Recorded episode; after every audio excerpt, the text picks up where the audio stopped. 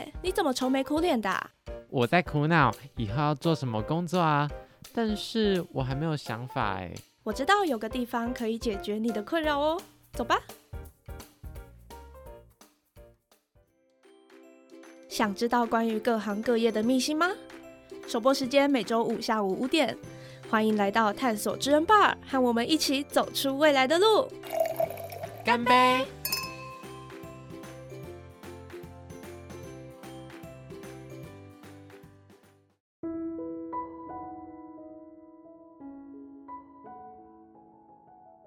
欢迎收听探索职人吧，我是主持人乔克比。那今天的来宾呢，是我的朋友。因为前几集呢，就是十集以前都是邀请一些比较专业的职人，然后上一集是邀请我妈来上节目。那我妈就是，呃，她虽然退休了，但是她之前的职业是国小的音乐老师。那这一集呢，为什么会邀请我的朋友？因为她现在也是，我觉得她的工作跟一般学生打工不太一样。先自己跟大家自我介绍好了，欢迎小聂。Hello，大家好，我是小聂，我是 Woman's Health 的编辑。约聘编辑，嗯，这是我的职称。那你这个工作主要都是在做什么？主要呢就是写一些饮食相关的文章，比如说，因为 Women's Health 它的客群就是可能二十到五十岁，然后追求健康、变瘦、可能运动、比较会健身的女性，嗯，然后我们就会写一些可能跟瘦身有关的啊，或者什么。嗯，像我最常写的就是蓝莓的功效，蓝莓哦，食物类的功效，然后可能热量多少，大家会比较 care，比较在意身材的人，然后会想要知道哦，我今天吃了这个有多少热量，然后可以帮助我什么，就是比较写它的功效、营养成分这样子。所以它分的很细吗？我通常你是说我文章的篇幅吗？对，我都会写呃营养成分，然后功效跟食用禁忌。嗯，这是你自己划分的，还是公司要求？要这样子是主管有跟我讲，但是我自己还是会加一些东西哦。对，就比如说我有时候会加说，可能怎么挑选，然后或是这个东西可以做哪些比较特别的料理，这样。嗯嗯嗯。然后我还有做，就是还会采访，因为我们每个月都会有一个 W H 专家说，嗯，然后就是各个编辑他们都要自己去写一些。可能比如说美妆，他们就要去采访哦，中医可能怎么保养皮肤。然后像我就是些饮食相关或是保健食品类的，我就可能会去问营养师或是减重医生说，哦，那我吃这个可以帮助我怎么样？嗯，然后或是问营养师说，这我要怎么排毒？像我最近就是写排毒，然后他们就会跟我说，排毒可以怎么样怎么样，然后我就把它写成一篇文章。然后我还有接一个影音企划，也是跟料理有关的，就是拍可能网红做菜这样子。那这样其实跟正职蛮像的哎，就做的事情还蛮多的。对，因为攻读生他就是帮忙翻译，然后也是写一些稿。可是我就是有多了，就除了写稿以外呢，我还会帮忙推播社群贴文、IG 的现实动态，跟接了一个企划嘛。其实约聘跟正职它就是一线之隔，我只是被绑了一个一年的约，嗯，然后正职是没有条件的约嘛，但是我就是一年。然后，如果我明年要继续留的话，就是变成转成正职这样子。那你未来还有打算要继续留在这个这一间公司吗？这是我一直很认真思考的问题。但是我觉得在大公司就有大公司的好嘛，因为就是 Women's Health 它其实是 L 旗下的其他刊，嗯，L 旗下不知道大家知不知道？还有。巴扎跟科梦博丹，然后 Women's Health 啊，Women's Health 是比较新的，但大公司有大公司的好，大公司也有大公司的坏。那你当初为什么会想要进这间公司，就是工作？当初是因为我们民传大学呢，传播学院大家都要实习，然后新闻系的实习就是有分成，可能去报社，然后杂志编辑跟可能影音部门这样子。然后我就是对记者比较没有兴趣，然后就觉得好像自己的文字能力。也是还不错，对音也没兴趣，我就想说好，那我就去杂志试试看，因为我也是比较喜欢可能潮流啊、时尚这一种类型的文章。那你一开始就是想要进我们 Health 吗？他是有在我的志愿里吧？我记得就是我们会填三个，填说你要去哪一个刊，然后我们就填。我记得 Women's Health 有在我的志愿里。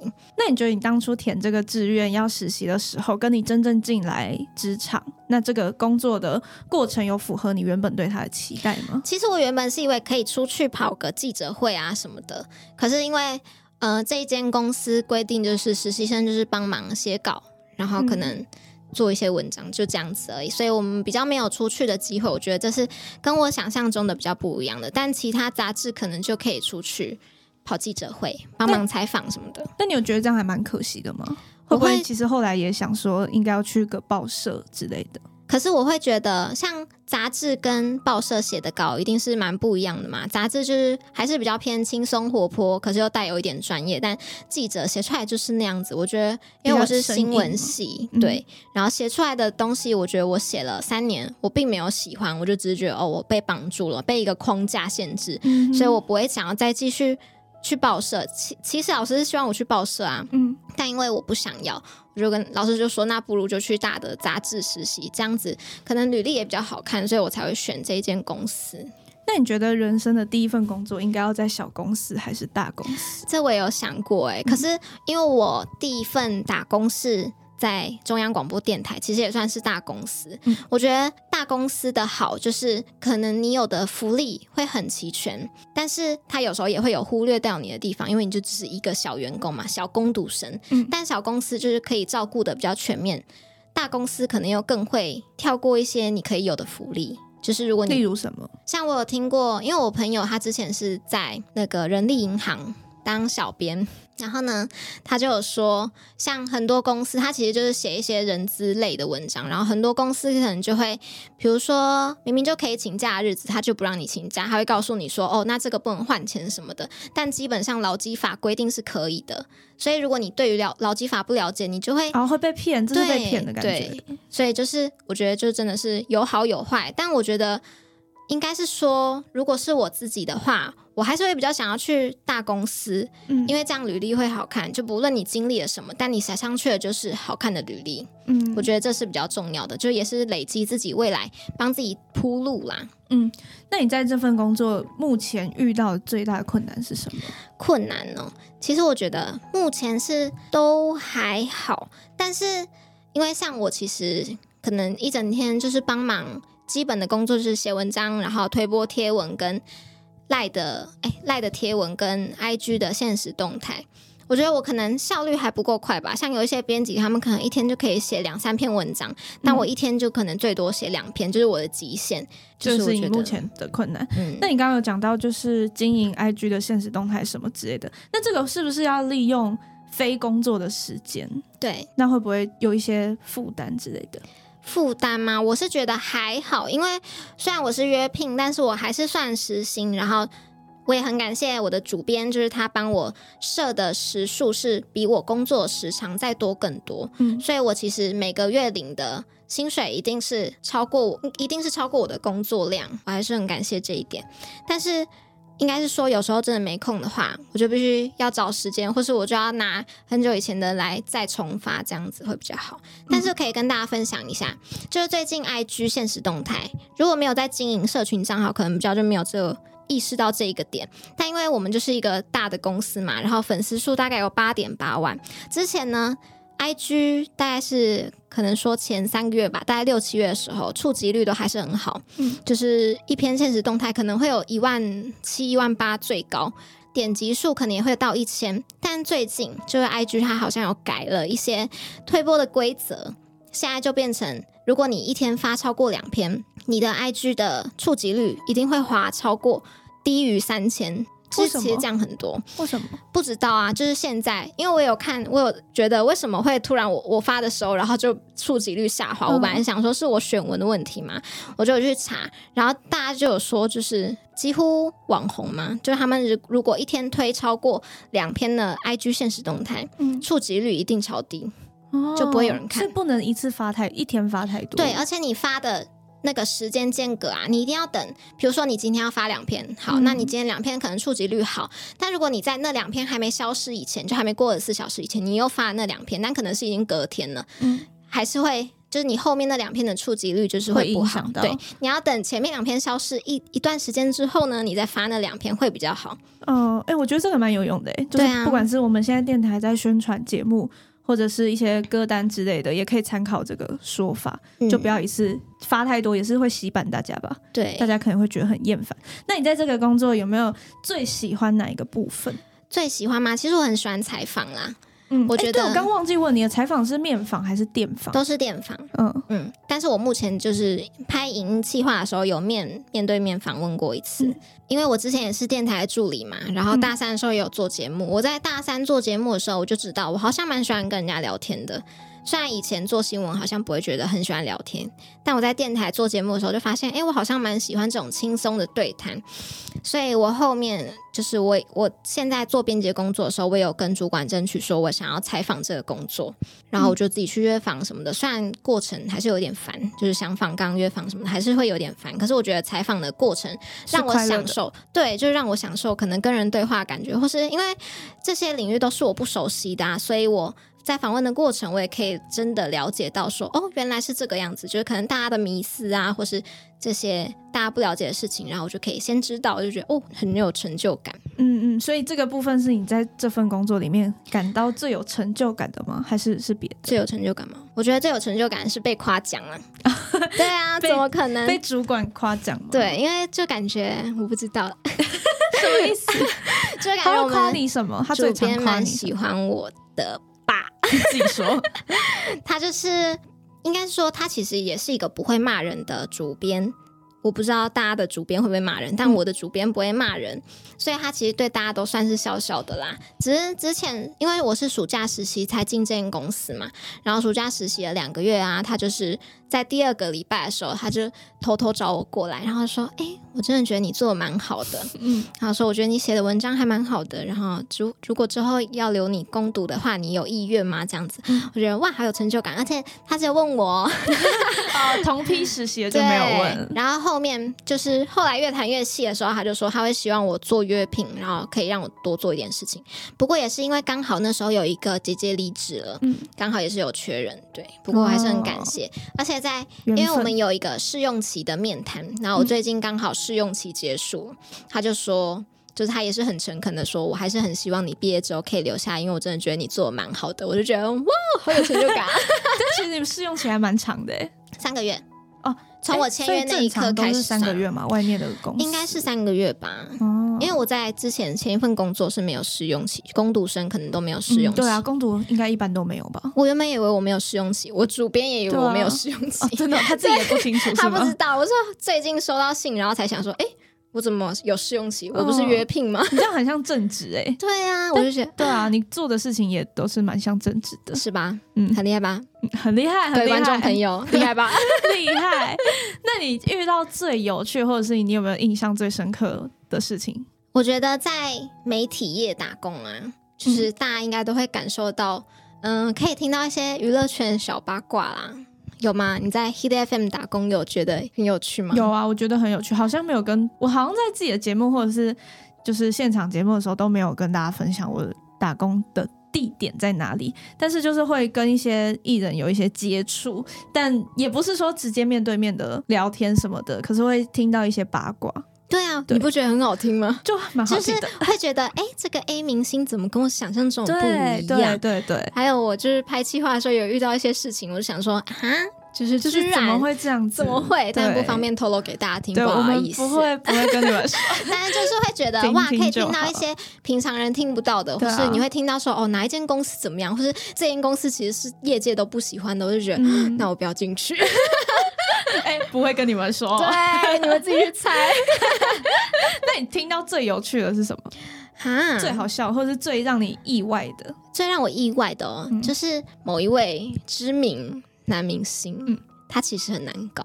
嗯，就是你看不出来他很难搞，但他其实很难搞。就比如说联系上的事情啊，一直谈不拢，或是他的态度又不是说很好，这让我很意外，我吓到的那一种。那你等下跟我说是谁？可以。好，但是听众朋友们 哦，对，sorry，就是会很常听到这种事情。然后像我之前在央广工作的时候，也是会听到可能主持人他们在讨论说，哦，这个人其实很难搞，就没有大家想象中那么好。或是我也会收到，就是可能听众的信件就是说，哦，这个人就是他好像不太好，这个主持人不太好什么的，就会觉得好有趣哦，我好喜欢听这种。对啊，都听人家八卦。我每次上班的时候就会很假装很认真的在做事，其实耳朵都打超开，我也听大家在讲吧。没有，我还是有在认真工作啦。这也是我觉得还蛮有趣的，也是因为我们我们 self 是一个独立的办公室，嗯，然后可能大家就会突然共同攻击某一个目标，然后就觉得我们也会很有趣哎，我就觉得好好听，而且他们也不在乎我们这些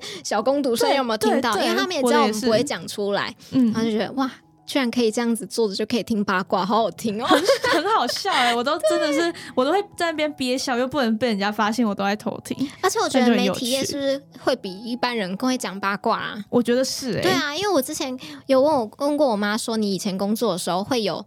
嗯，可能大家就会办公室聚集在一起讲什么事情嘛？他们就说他们比较还好，那可是媒体业好像都会就是聚集在一起，就是大家想象中那种茶水间的情景，真的很像那种八婆在聊天菜市场的他们就会说：“哎，你要不要去装水？”然后就知道他们是跑去那个特远的那个，然后讲一些八卦茶水间，然后讲一些小秘密，对啊，觉得很有趣。那你要不要顺便分享你之前在央广打工的时候发生的事情？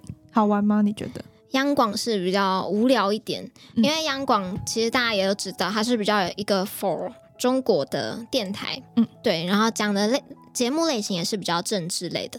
可是我觉得就是他们都很好，就是可能是年纪大，然后就像照顾自己的小孩一样，所以他们就会叫我小聂小聂怎么样怎么样，我觉得很亲切。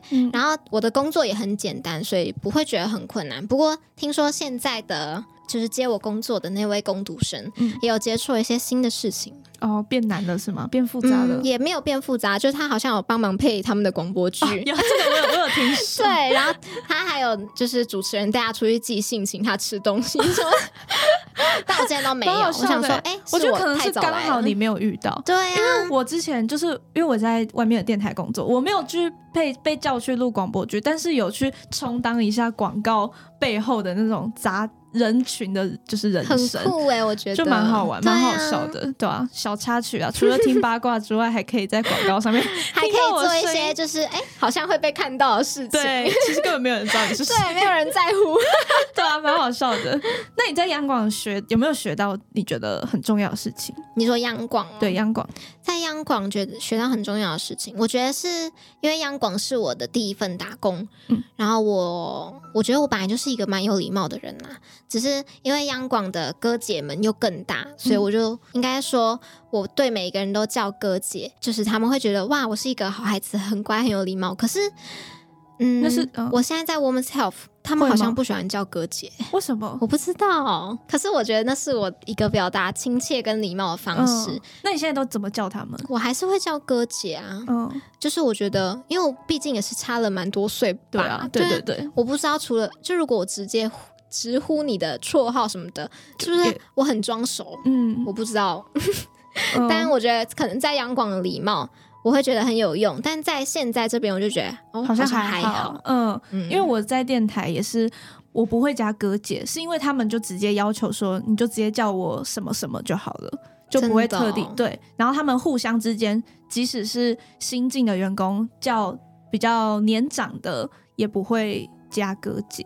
就是我觉得是每个职场的环，每一间公司的那个我觉得氛围感觉不一样。可能因为央广它就是比较震惊哦，我觉得是对。然后像你的工作的地方，我的就是太是年轻，对啊，对。然后像我现在工作的地方也是比较 for 年轻的人，所以他们就会觉得哦，不用叫哥姐了。我觉得世代的差异还是有的，一时改过来还是很难。嗯，那你在这个 Women's Health 学到最多是什么？跟央广的差别？跟央广差别哦，其实现在一定还是比较火啊。我说工作性质比较火。我之前在央广的工作内容就是很杂事，可能是文书处理，帮忙整理节目的记录工作，对，然后帮忙寄信，然后写卡片这一类的。但是我现在在 Women's Health 的，就是可能比较多是与人接触的嘛，嗯，所以就会觉得其实性质差很多啊。那你最喜欢呃，不是最喜欢，比较喜欢哪一个？我还是会比较喜欢现在的工作啦，因为之前的就是会觉得哦，好像有点无聊，嗯，但是也是很轻松。我也很感谢大家都对我很好，真的啊，大家都真的对我很好。但现在就是其实工读生都是独立作业吧，但 Women's Health 因为大家可能有时候需要讨论事情啊，所以又更多跟主管接触哦，会跟上下。上级比较有比较有关联嘛，然后可能有时候我我我一个小小的攻读生，一个阅聘编辑也可以去吩咐实习生做事，这样子哦，真的哦，可以啊，可以啊，就可能会帮忙请他们。找资料什么的，但我比较少，因为我还是会有点想说，哦，我们明明就同年，然后还要 还要请你帮我做事。有现在有，其实应该是说学校的每一个实习的季不一样吧？哦，所以大家签的。我以为大家都是在寒暑假的时候，不一定。像我弟就是要实习大四一整年，一整年都要实习哦。对呀，有学分吗？有吧，他们就是一个学分。哦，我朋友也是学分，然后在那个华航实习一整年。嗯嗯嗯嗯，好啊，可能每个学校。跟每个职场要的那个都不太一样吧？因为现在你还是大学生的身份吗。是的。那你觉得在职场上跟校园有什么差别吗？哇，这差的可多的呢。我觉得在学生时期啊，其实还是会有好同学会提醒你说：“哎，下一班要报告，记得；或者是明天有要交作业哦，要记得交。”可是因为我觉得在职场上，就是大家不会管你在干嘛，你就是要自己。做好每一件事情，然后呢，如果你没时间做，你就要想办法把它补回来，因为也不会有人帮你，就是会觉得可能学生时期还是比较有人情味一点吧。我觉得在职场上会比较不好意思麻烦别人哦，因为你会怕造成人家工作量更大或是怎么样。但在学生时期，好像就会觉得，嗯，请他帮我交一下这个作业应该没有关系吧？对啊，那你会觉得校园会比较轻松一点吗？其实大家都会说想要回到学生时期嘛，嗯，可是我觉得学生很像免费劳工哎，就是为什么？因为你要做报告，你可能上课又不一定学到东西，然后你又会被队友雷。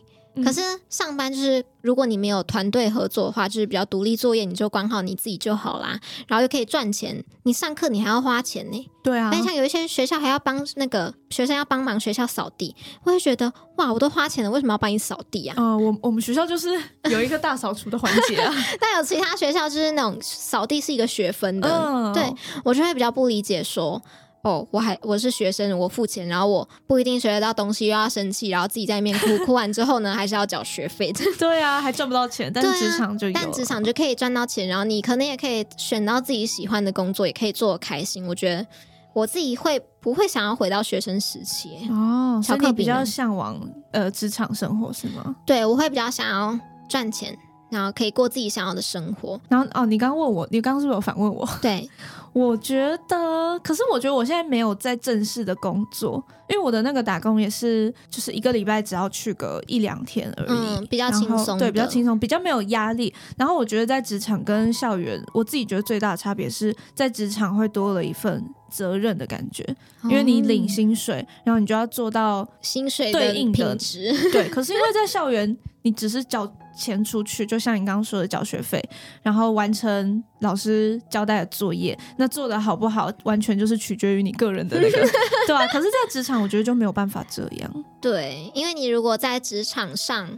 做不好，可能主管就会跟你说：“你这里要改，你这里要改。”所以你不如一次做到最好。但是因为学生时期就是用分数来评判你有没有努力，对，就就这样子而已。可是我觉得有责任感的人，不不论是在校园还是在工作，都一定还是会有那个要求自己的完美的程度。可是因为要烂的人，就是会一路烂到死啊。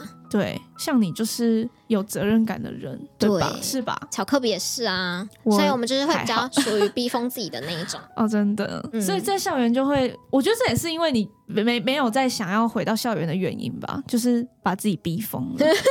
我觉得我工作可能会把自己逼疯。对，可是目前就是觉得校园是比较累的嘛。我刚刚有讲到，就是在校园的时候，可能会有人提醒你会做作业什么的嘛。我觉得我就比较是属于那种。可能会提醒别人要交作业的人哦，你是提醒别人，不是被提醒的。有时候也会被提醒啊，就不一定。我觉得同学间互相帮忙，他帮忙你，你就会觉得你应该要帮助他，这是互相的。可是有一些人，他就是可能跟你同一组，然后呢，你又你又不好意思把他排在外面，嗯，对啊，就是会有一些人情压力。但我觉得在工作上就是比较各做各的，反而会你就只要顾好自己，然后也不用管别人怎么样。嗯，我是比较喜欢这样的模式，因为同学有时候你。因为你还要跟他相处嘛，对啊，还要社交，对啊，所以没办法。但同事就是彼此沟通好，我觉得大家长大之后一定都会比较有责任感，然后也会知道自己要完成分内的事情，所以就不会麻烦你，你也不需要去提醒谁，你就只要提醒好自己。但同学就不一定，就可能大家也会遇到很多雷包，嗯嗯嗯，对你就要牵着他走啊，你就会觉得啊，我是保姆吗，还是怎么样？嗯嗯，就会觉得很烦。所以我也不知道为什么大家会想要回到校园。我觉得就是为什么会想要回到校园，就是因为校园比较没有压力啊啊，也有啦，有压力，但是就是少了一份责任感吧。好了，我也不知道，我现在也是在讲空话，因为也没有实际的踏入职场，可能要在等我毕业之后才可以在跟问巧克比有没有感受到？没错。那你现在因为是当编辑嘛，你有觉得当编辑需要具备哪一些特质吗？我想要先问巧克比，觉得编辑应该会具备哪一些特质？我觉得就是一些文字的敏锐度、撰稿的能力吧，是吗？那你觉得是吗？我自己也是有列了几点，然后我是说文字能力、会沟通、委婉、能说会道。嗯，为什么？因为文字能力是基本的嘛，你要让文章顺畅、有逻辑，然后你才能做到这个职位，编辑这个职位。如果你的语义都不通顺，大家也会看不懂你在表达什么。嗯，然后我说会沟通是。其实我觉得你在学生时期不一定会，有些人像我自己就是会觉得哦，你做烂，那我帮你就捡回来做好了。嗯，我比较不会想要说哦，我还要指正你什么，因为我不好意思，就不想沟通，直接干脆自己做比较快。对，然后我肯定会不好意思，就是跟你说哦，我觉得你哪里做不好什么的，因为这对就是个人的那个能力嘛。但因为像我现在写文章，然后主管也会跟我说他觉得我哪里怎么样，但我觉得有时候就是要会表达自己的。想法，嗯，如果像因为主管跟我们一定会有一定的年龄年龄差距嘛。他们喜欢的东西跟我们喜欢的东西不同，所以我就也会跟他说我这样做的原因。那如果他还是觉得不行的话，那我就会听他的。但有时候他也会被我说服。哦，真的，你哦，所以你是会跟主管反驳的。对我不会都听他的，就是我我也会觉得，如果我一直都是一个没有意见的人的话，他可能就会觉得我很好操控。哦，对，你就会被之后就会被塞很多奇怪的工作。我也不想要这样子。对啊。不过我们主管很好，对我爱你。他一定有听到。然后还有委婉，就像因为沟通。的话，之前那个玉姿老师，嗯，大我们学校的一个指导老师，然后呢，他跟我们的一个同事很好，就我同事刚好是电台，然后又是新闻系的，然后就被玉姿老师带到，然后那个老师就跟他说，主管不需要你教他。我觉得这句话就是让我觉得，哎，很有感受，因为很应该是说，很多时候我们都会很想要一昧的反驳。就是如果遇到自己不喜欢的事情，就会想要反驳，想要做到自己喜欢的程度。可是其实主管他也许经验比你更多，他更了解大家喜欢的是什么，所以他就会告诉你他的想法。但如果你又再反驳他的话，那你就会很像在教教他嘛。但他其实更不需要你教啊，就你还是听他的话比较重要。对啊，所以我就觉得，如果真的不行的话，你就可能委婉表达你的想法，然后你有努力过，你至少让他知道你不是一个只会听别人讲话的人。嗯，这样子就好了。那你刚刚还有举到另外一个是？还有一个能说会道，就是像我们的，可能我们就分路线嘛。然后有一些文章的内容其实是比较无聊的，然后我自己就会喜欢。可能我们写文章的时候，就会有一个可以编辑讲一个小小的话，然后我就会想办法让那一句话很有趣，对，或者形容的时候可能就形容的有趣一点。我觉得这样子。才不会太无聊啦，因为我也不喜欢很无聊的事情。如果我看到一篇很无聊文章，我也不会想要继续看下去。嗯，所以我就会希望我可以能说会道，就是更会形容一点这样子。那你觉得你讲的这一些，就是这些编辑需要具备的特质，你有符合吗？我觉得我不够活泼，会讲话。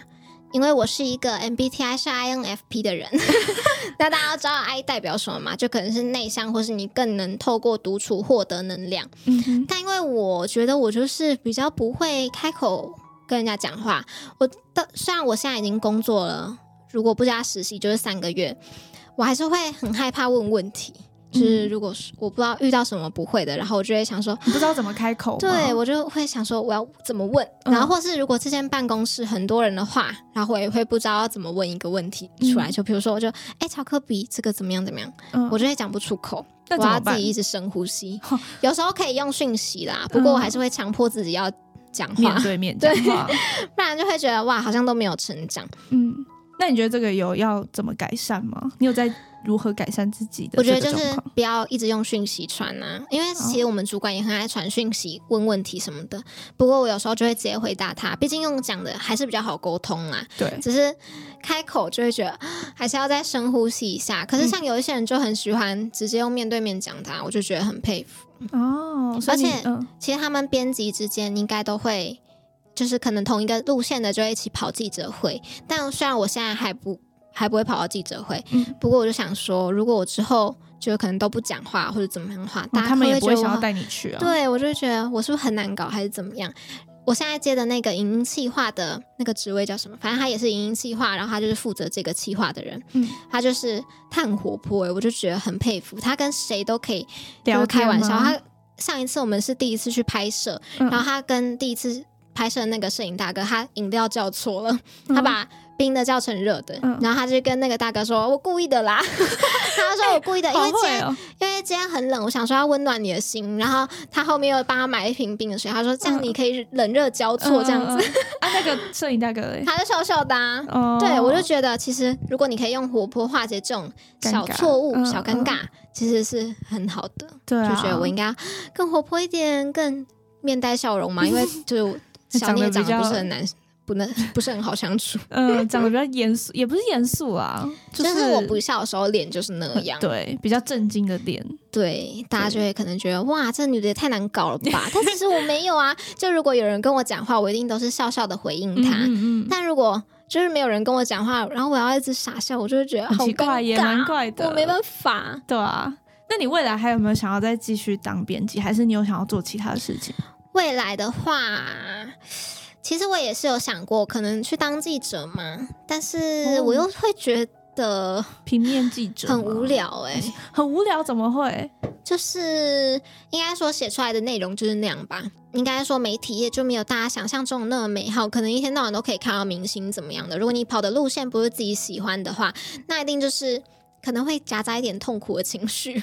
嗯，对，但编辑我觉得至少是跟生活相关的，然后像是我虽然做饮食类，但是我可能没有过那么健康，但我也会因此就是想说，好，那我要可能就追随我的文章，有吗？你有吗？对啊，有啊，有想办法让自己过得健康一点。嗯，对，我就觉得可能还是会想要当编辑吧，毕竟我本来就是不喜欢写很死的文字。嗯，所以才来这边工作。对啊，就想说，如果可以继续的话也不错。但如果有别的机会的话，可能也会想要尝试看看公关、企划、行销之类的。我觉得可能也会适合我。不过我还年轻嘛，所以我还可以再摸索一阵子。未来还很长嘛，没错，而且也很难讲。就是就是把握当下你现在正在做的事情。乔克没有想过之后对啊要做什么吗？没有哎，我我也是我也是属于就是我刚刚讲的。享受现在你做的事情，然后未来到了的时候，它就会自然的降临。对啊，我没有想太多。相信命运的人，也就是就是走现在正在走的路，然后命运会把我带到一个。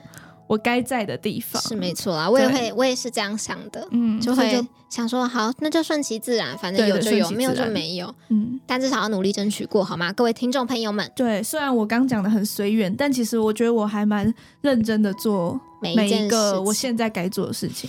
没错，乔克比真的是一个很棒的人，大家干嘛突然称赞？好奇怪。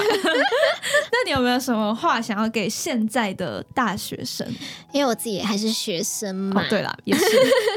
但就觉得，我觉得珍惜机会很重要。嗯，因为像是这个工作，也是我努力。我努力获得来的，当然有些人可以靠关系，有些人可以靠别的事情去获得。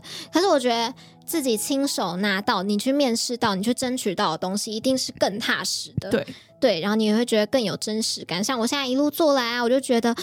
我自己很认真努力，然后我被肯定，我就会觉得哇，那我应该是真的很适合这一份工作。但如果你靠关系进来，你不一定知道你是不是适合，你就只是被抓进来的嘛。我觉得那比较没有真实感，所以我觉得其实珍惜机会很重要。如果你遇到你想要的，你就一定要努力争取；但是不要的也一定要拒绝。嗯，就嗯，就是会觉得，因为机会本来就是要自己去把握。然后如果你没有自己去精进，然后自己去努力的话。你也配不上这个机会，就算你也许有抓到，但你还是会被淘汰掉。对，所以就是我觉得平常你要累积好自己的能力，然后就是真的是努力的做每一件你该做的事情。大家不是都会说，机会是给准备好的人。对啊，对我也是长大之后才意识到，原来真的是对，就是你如果没有准备好，那机会来了，你也是只能看着它。流失，对啊，对啊，就会觉得大家加油。没错，就我觉得，如果你现在喜欢什么，你就想办法去精进什么。像其实我现在身边还是有会有很多朋友，就是可能不知道自己未来想要做什么，或是可能会觉得啊，这个就。就是我有点不敢，但是我就会很鼓励大家敢去尝试新的东西。我就觉得，如果你就一直站在原地的话，那你真的永远就是这样子，你就一直停在停留在你大学时期不勇敢的那一面。可是如果你一直到出社会的话，你还是这样子，那你就永远都是这个样子。嗯，我很鼓励大家就是去找自己喜欢的东西，然后去努力精进自己啊，不管是做任何事情，我觉得都应该要。去把握好可以成长的机会，这样子未来才可以变得更好，然后也可以成为自己更喜欢的样子。那你觉得你在大学这四年做过最勇敢的决定是什么？哇，这个好难哦，这是在我出乎意意料的问题。最勇敢吗？其实我很讨厌面试。嗯，对，像是大学面试、电台面试，一直到工作面试。其实我觉得我最勇敢的尝试应该是。好啦，电台面试啦。嗯，为什么？因为我很不喜欢面试，我很讨厌跟别人竞争的这个环节。我会觉得，如果我成功了，然后别人失败了，我不知道怎么安慰他；然后跟如果我失败了，别人成功了，我不知道怎么面对他。我觉得我不适合面试，是我可能没有那么会说话。但是进了电台之后，也是有增进了这个能力，所以我会觉得训练到主持的能力。对啊，就进电台，其实不论是面试、企划或是讲话的能力，我都觉得自己有嗯掌握到一些小诀窍吗？就会觉得太棒了。像是我后面去实习面试的时候，嗯，跟以前在大学面试的时候状态不一样，就是会盯出一个面试的状态，然后也会。应该是说，可能可以保持笑容，或是讲话的语气讲出来的内容也是跟以前一样不一样，不会那么不自信，就是会更有把握的说出自己觉得嗯我很棒的这种话。对，我觉得这就是在电台的成长吧。没错，虽然电台很很很累，但是呢，就是还是会有一些进步的地方。你觉得进步最多的是什么？哇，就是讲话啊，因为像我就是一个原本完全没有办法开口跟别人闲聊吧，嗯。你会吗？有吗？对啊，就可能大家听不出来，但因为就是在电台就是要说话嘛，不然你要干嘛？发呆哦。电台就是要用你的声音。对啊，对啊，做。然后从以前可能一定要打逐字稿，然后到后面慢慢的可以，应该说勇敢说出自己的心得跟想法，嗯，就会觉得哇，其实一直从以前不会说话，然后到现在可以侃侃而谈，就会很感谢电台可以给予我这些能力，然后让我进步，让我可能。因为讲说话能力是很重要的嘛，不论你在哪里，在工作或是任何在家庭聚会什么，这都需要。对啊，所以就会觉得很感谢电台可以给予我这个能力，更好的去面对人生的每一个阶段。那你觉得你这个能力有没有适时的应用在你现在的职场上？适时的应用吗？现在好像还好，不过我觉得我。进步最多的应该是采访能力吧。我大三的时候是做一个访谈节目嘛，说说心里话。如果大家有听的话，一定都知道非常好听的节目。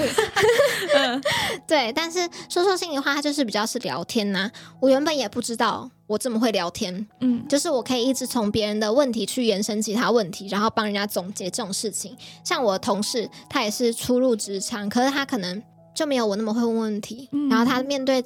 访问这件事情也是相对我紧张很多，嗯，对，就虽然他可能已经工作过了，可是他还是比较不会这一方面。但是电台，我就自己觉得，哦，原来我其实是喜欢聊天的，我喜欢接触人，嗯，对，而且就是有默默的进步的感觉，对啊，就会觉得很有成就感。对，那你要不要想一句跟这个编辑这个职业有关的金句？这超难，我真的想不到。那不然你自己的金句也可以，属于你自己的座右铭。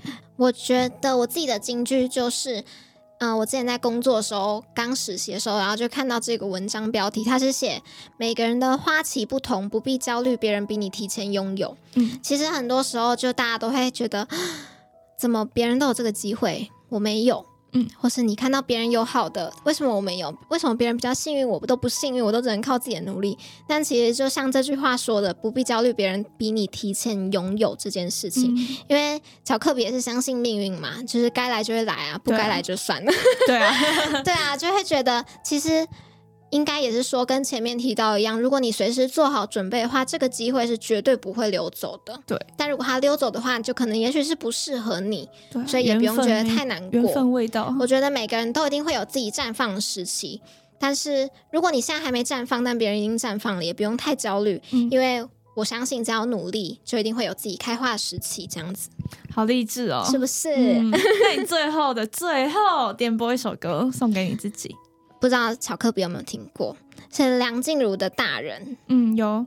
是的，新歌。那我觉得，就是成为大人的路上，其实会遇到很多困难呐。不论是你学生时期可能会遇到一些人际关系啊、课业，或是你在选择自己喜欢不喜欢的事情上面，都会一直遇到选择。然后可能到出社会的工作内容，你也是要一直自己处理，或是同事跟主管之间，你要怎么去取得一个平衡？我觉得这些都是我们一直要学习的事情。嗯，然后呢，这首歌里面就有唱。嗯，有两段是我蛮喜欢的。他第一段是大人呐，是不停长大的人，能缩小了旧伤痕，越再生也越完整。嗯，就其实应该是说，遇到挫折也不要放弃吧，因为人都应该要越挫越勇啊。对，就是大家都会说，可能跌倒了就是要再爬起来，但也有人说跌倒了就不要再对，就不要在同一个地方站起来，你要去别的地方站起来。对，就是其实。应该是说你会你会从错误中学习到很多。嗯，你可能小时候会觉得哇，我跌倒了，我觉得好像一无所有了。嗯，但长大之后就会知道哦，你还是要生活啊，生活还是要继续。所以他就说，越越再生也越完整，就是我们会一直在错误中学习，然后也会知道自己怎么样是最好的，然后找到自己一个完美的状态。嗯，然后另一段是他是唱说，大人呐也是学不乖的人，有躁动的灵魂，想绚绚烂而玩火却焚身。我觉得每一个人都会想要成为发光的人，然后呢，你可能会 就是会做一些不符合你自己的事情，嗯，然后就会因此而受伤，就是他说的分身。但其实我觉得，想要绽放，就是不一定要做一些不符合自己的事情，可以从这些学习的过程当中去慢慢摸索，找到。更适合你的地方，对啊，找到更适合自己的模样，我觉得这才是最重要的，就不一定要追随大家那种可能明星绽放的样子。对啊，嗯嗯嗯，其实这不适合每个人，然后每个人也都一定有适合的事情，所以要找到自己适合的样子，我觉得才是最重要的。好的，那我们就是最后听了听一下梁静茹的大人。那探索真吧就到这边告一个段落了。今天非常谢谢小聂来上我的节目，谢谢大家，我是小聂。好，那我们就下礼拜见喽，拜拜。大家可以去那个看我的文章《Woman's Health》的 Vivian 聂。好哦，底底下会放那个你的 IG，然后大家就可以连接到。大家会看我很漂亮就很追踪我吗？嗯，可能会哦，会吗？大家 会吗？好了，大家拜拜，拜拜。